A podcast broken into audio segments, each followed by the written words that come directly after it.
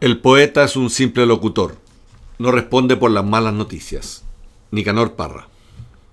Pancho, la semana pasada yo te dije que quería ir por el camino de la iluminación, volviéndome un monje sadhu. Sí, me acuerdo. Pero la India me queda muy lejos. Eh, Ya. Entonces he descubierto un nuevo camino. Que Ya. Te, te comento para que por supuesto lo desapruebes, ¿no? Eh, quiero convertirme en un chamán. Es más, ya me siento Pero un de- poco un chamán. Tú no enti- o sea, uno no se convierte como se convierte en abogado o en técnico agrícola, Yo sí. en chamán, no. Yo Eso sí. a uno lo eligen. Lo elige la entropía tutelar. Bueno, yo no soy te- una- un ungido, después hablaremos de eso, pero es quiero ser un chamán y no cualquier quiero ser un chamán amazónico. Porque Ah, ya entendí. Ah, entendí, porque hemos invitado a Camila Duval, Ajá. que es una poeta de Brasil y vivió muchos años en Argentina, y que ella es especialista en literatura amazónica. eso es brutal. Eso, te, hermoso te- te eso. cautivó eso. Totalmente. Que totalmente. chamán ni que nada. Voy Bueno, a ser un chamán. Oye, además nos escribió Daniel Travieso desde Cuba. Qué travieso. Así que prepárense, va a ser muy buen capítulo.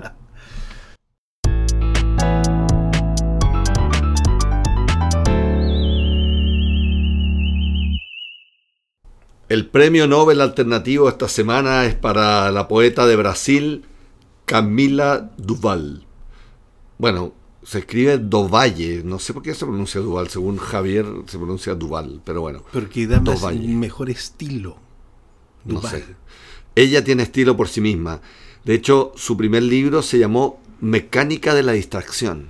Qué buen nombre. Buen título, ¿eh? Sí, pues ella es, eh, bueno, poeta, además es doctora en literatura, eh, enseña en Río de Janeiro y enseña, bueno, hartas cosas, pero entre esas, literatura de la Amazonía y antropología amazónica. Claro. Qué interesante.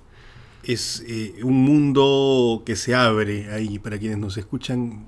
Sigan la Amazonía. Muy importante. Bueno, escuchen su poema en portugués y en español y después la conversación que tendrá con Javier. Um muro de silêncio. Para Pedro Eiras. Sobre a página em branco repousa um reino de silêncio. Como pular este muro?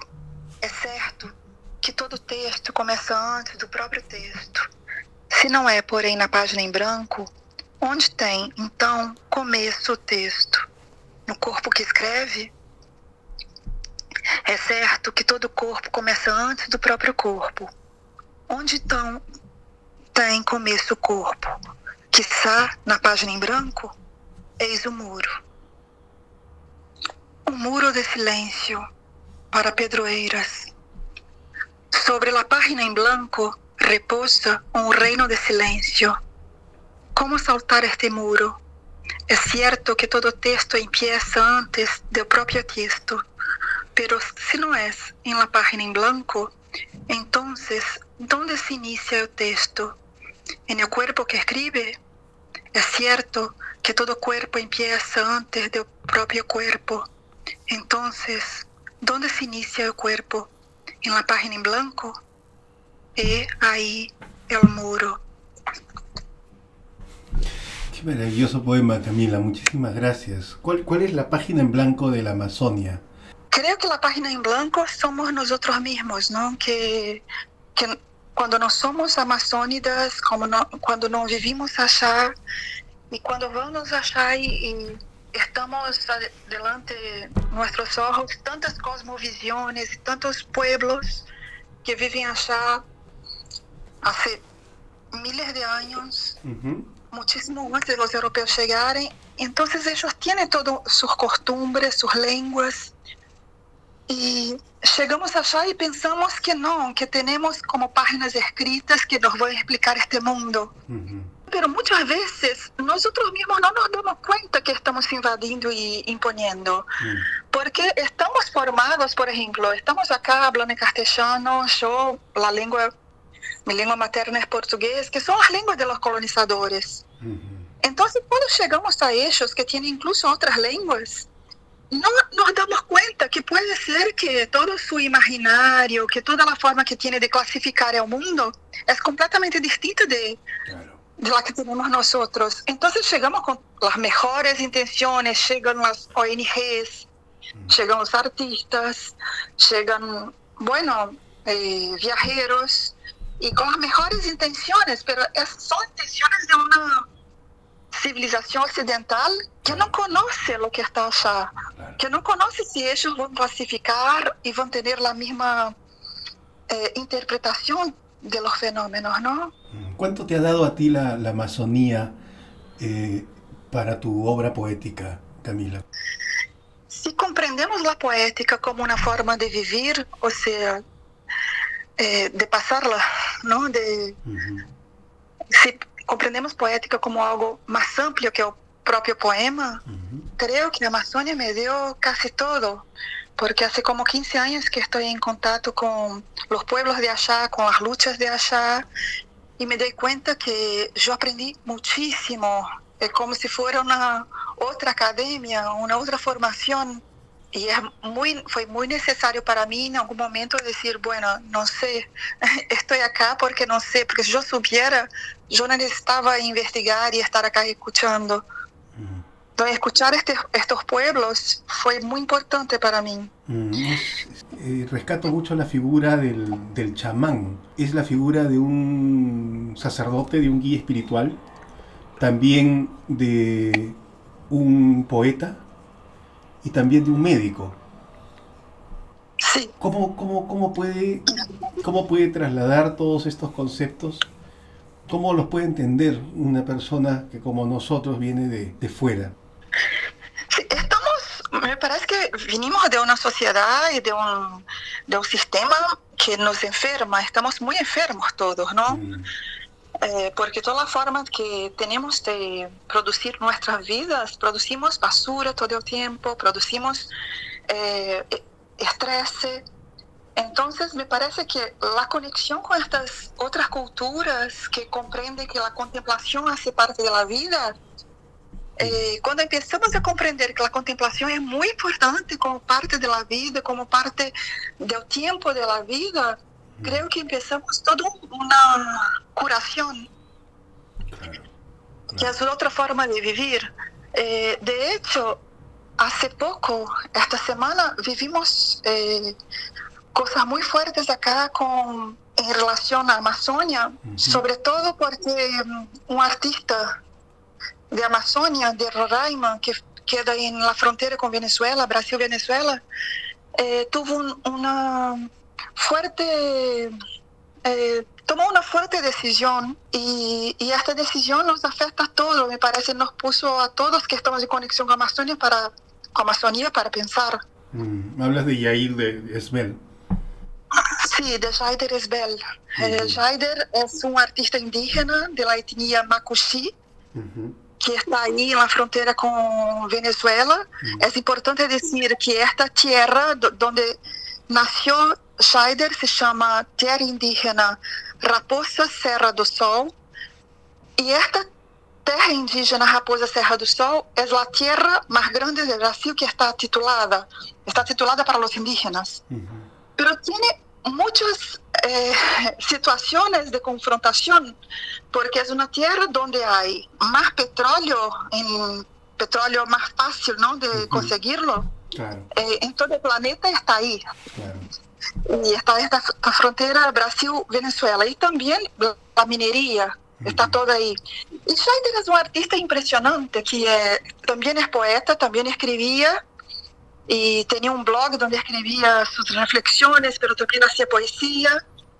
Y es artista visual. Y se, y, y se convirtió en alguien también... Eh, convertiu sua casa, sua própria casa, em uma galeria de artistas indígenas, aí em Roraima. Claro. E quando foi invitado como artista para o Bienal de São Paulo deste ano, Sim. ele disse que somente aceitaria se outros artistas indígenas forem invitados. Hum. E logrou, e muitos artistas indígenas foram invitados a través de Sí. Y lamentamos muchísimo su, su partida, ¿no? Su, su, su fallecimiento, ¿no? Y, sí, y yo que... cuando lo miro a Scheider, eh, yo pienso, ¿cómo puede ser que nosotros, muchos de nosotros, pensemos que Scheider estaba en un momento muy importante de su carrera individual como artista reconocido.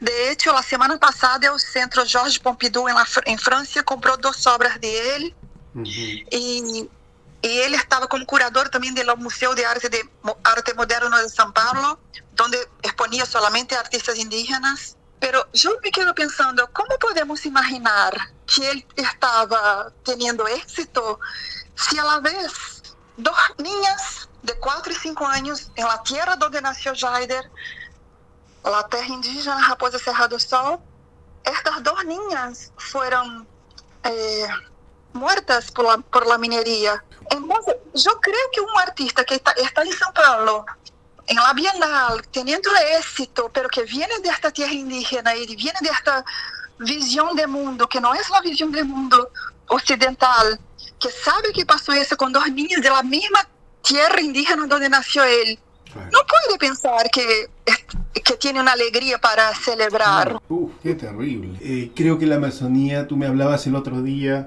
de los ríos aéreos, ¿no? que me pareció un sí, concepto... Los ríos voladores. Sí, es un fenómeno que de hecho pasa, o sea, un fenómeno físico-químico que de hecho pasa, pero podemos pensar también que es, también tiene algo de de la colectividad y del imaginario de Amazonia que también se traslada y nos eh, alimenta, porque lo que pasa es que en la selva amazónica, que está en nueve países, no está solamente en Brasil, está Brasil, Perú, Venezuela, sí. Ecuador, y bueno, está ahí Guyana, eh, Colombia. Uh -huh.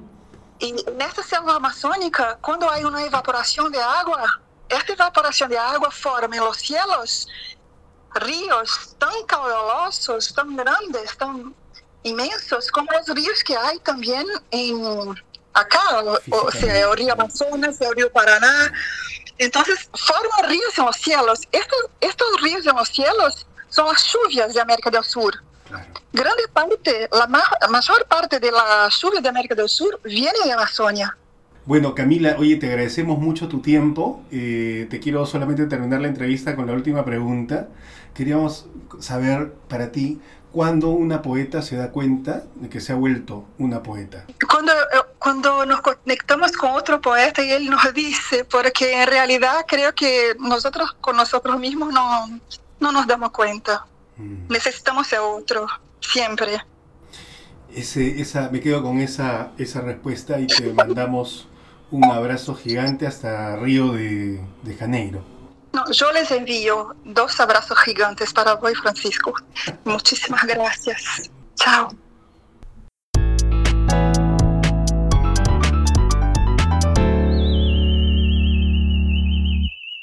Comenzamos nuestra sección Poesía sin vergüenza y hemos recibido desde el Caribe, eh, por conducción de la entropía tutelar encarnada en Javier, que es un chamán ahora.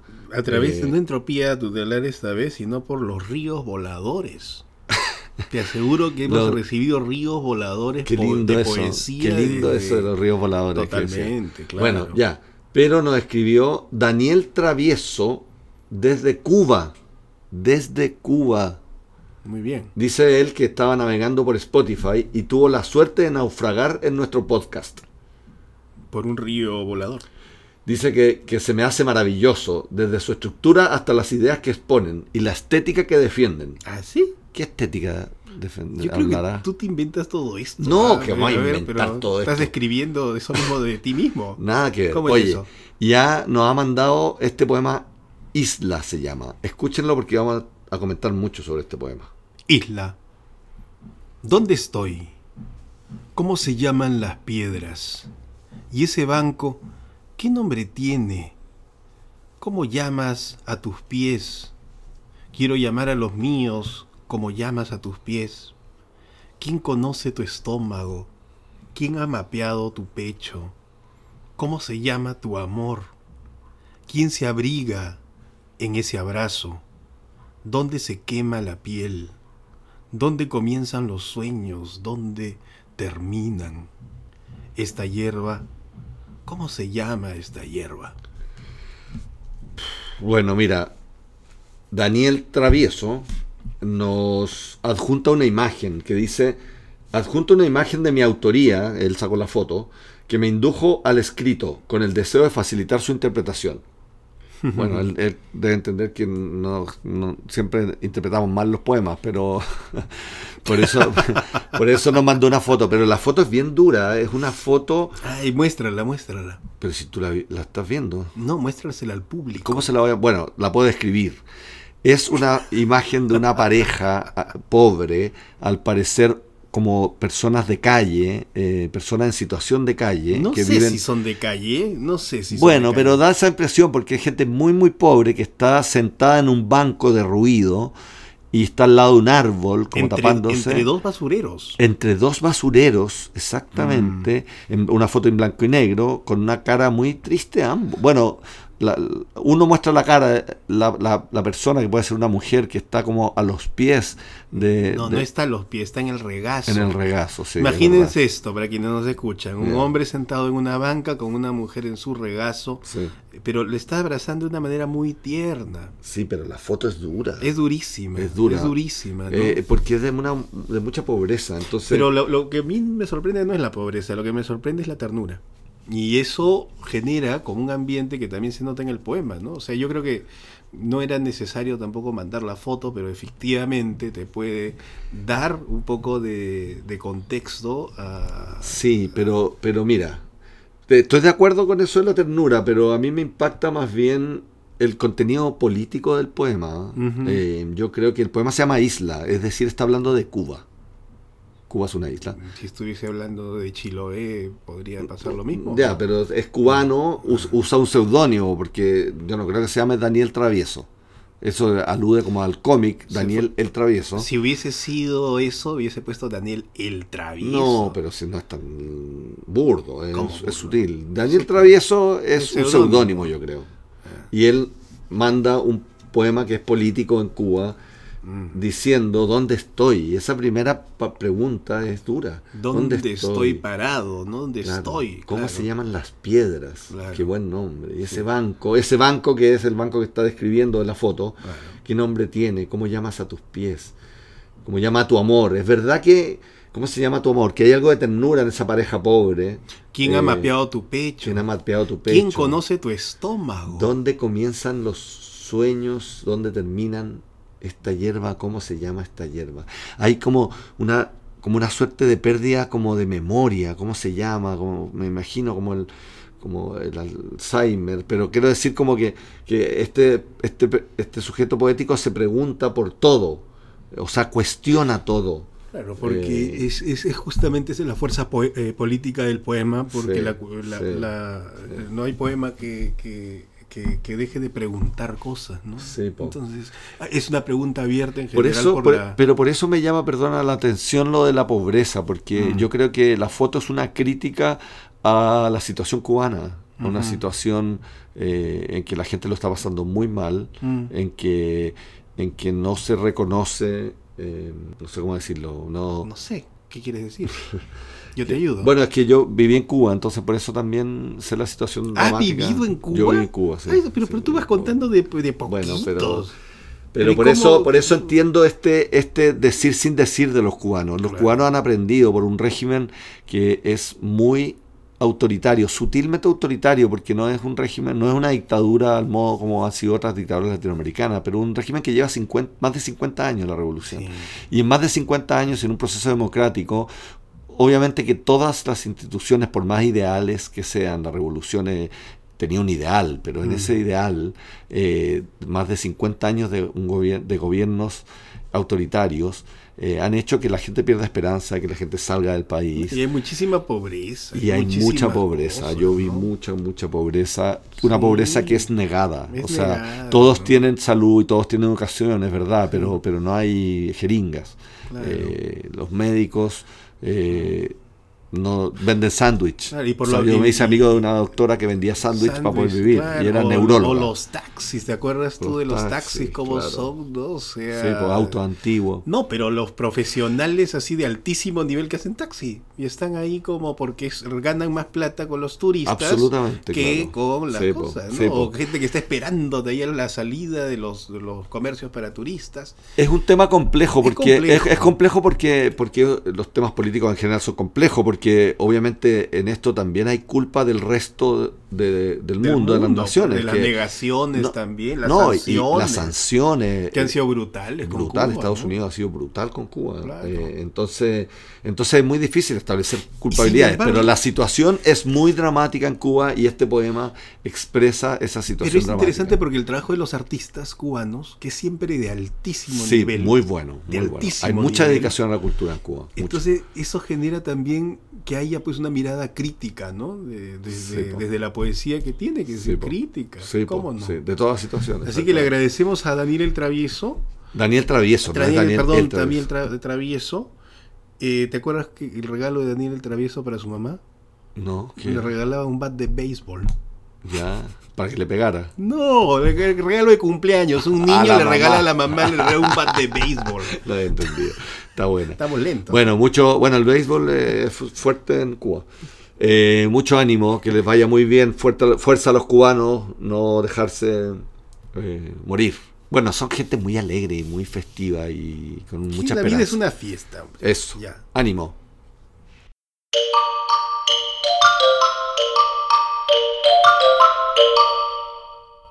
Bitácora ruculista. Comenzamos nuestra bitácora ruculista en este día y mm, Javier, como ya es costumbre, nos va a declamar, no, nos va a cantar chamánicamente. No voy a cantar ni declamar nada. Esta es una oración. Bueno, bueno, si las los chamanes, tú que quieres ser chamán, los chamanes cantan. Ya soy un poco. Ya. Sí. Bueno, canta. Voy a buscar esto específicamente en el libro de los cánticos amazónicos. Este puede ser. Ya. Sana, sana, ruculita de rana. Lee, ruculista que sana. Buenísimo. buena, ¿no? Bueno el canto. Está bueno. Sana, sana, ruculita de rana. Lee, lee, ruculista que sana. Me gusta mucho. Me gusta mucho. Es como recuperar como la tradición de nuestros ancestros. A ti te enseñaron eso tus papás, ¿no?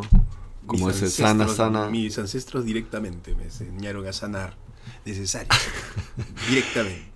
Eso. Y después, además, también esto de que el mundo está un poco enfermo. No sé si estoy negativo yo hoy, pero. Estás pero recontra negativo. Te has ido como en el rollo político, eh, Pero es que- revolucionario. pero es que me, me toca mucho lo que no- nos decía. Camila. Lo que nos decía Camila. Terrible. sí, pues, terrible. Eh, Tantas injusticias que pasan. Mira, yo tuve contacto, eh, no he ido nunca al Amazonas, pero tuve contacto con la historia de un religioso eh, jesuita que se llamaba Vicente Cañas. Y Vicente Cañas era, era un español que fue muy tocado por la situación de injusticia Claro. de las tribus que eran como retiradas en el fondo por el avance de las madereras.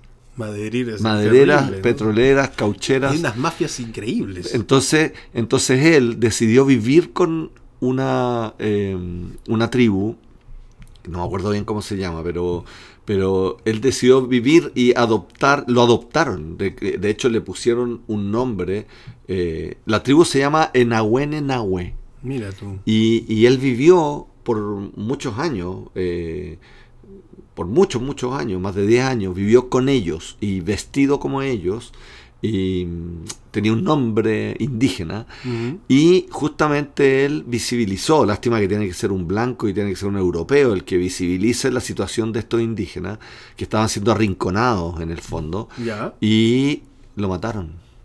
Los indígenas. No, no, no los indígenas. Lo mataron las mafias Ah. y apareció, apareció muerto, Ah. apuñalado en su cabaña. espanto. En su cabaña.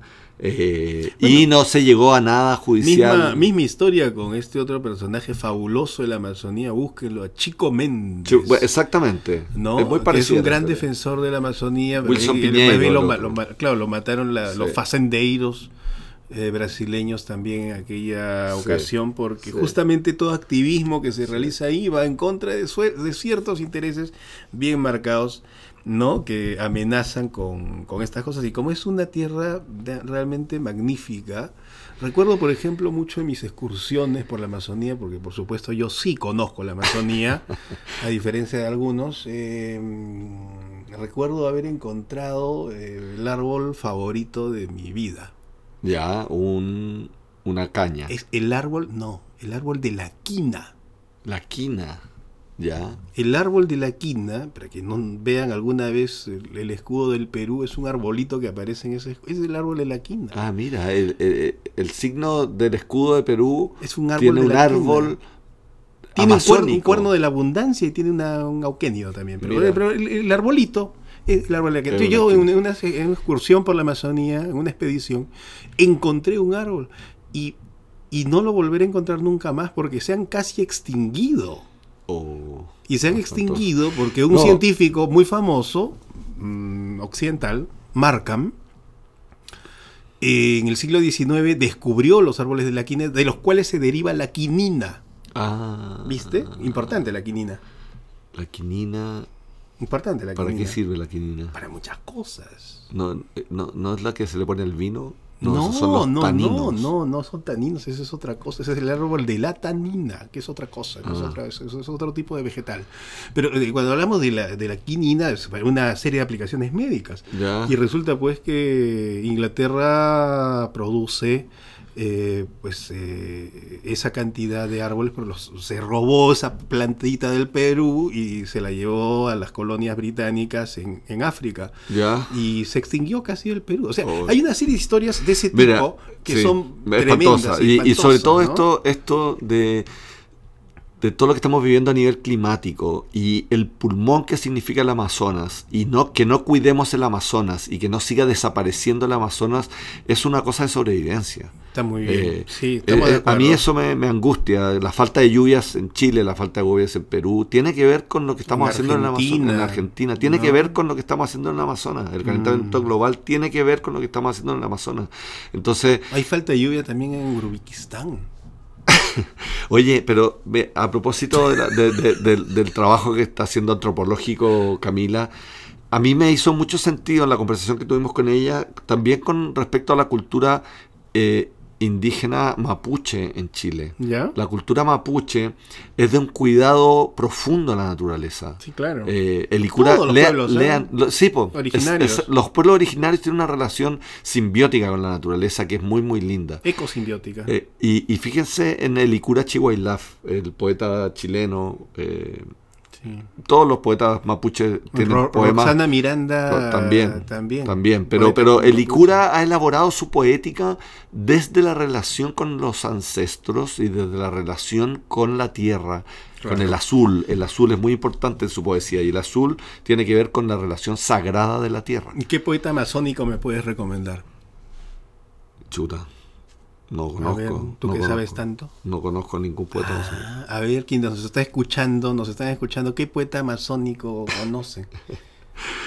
Ni uno. ¿Por qué? Ninguno, ¿No hay? ninguno. No, no es que no hay. No están invisibilizados. Están total, no se conoce. Entonces, lo importante es que eh, ahí la figura es fundamental, la figura del chamán.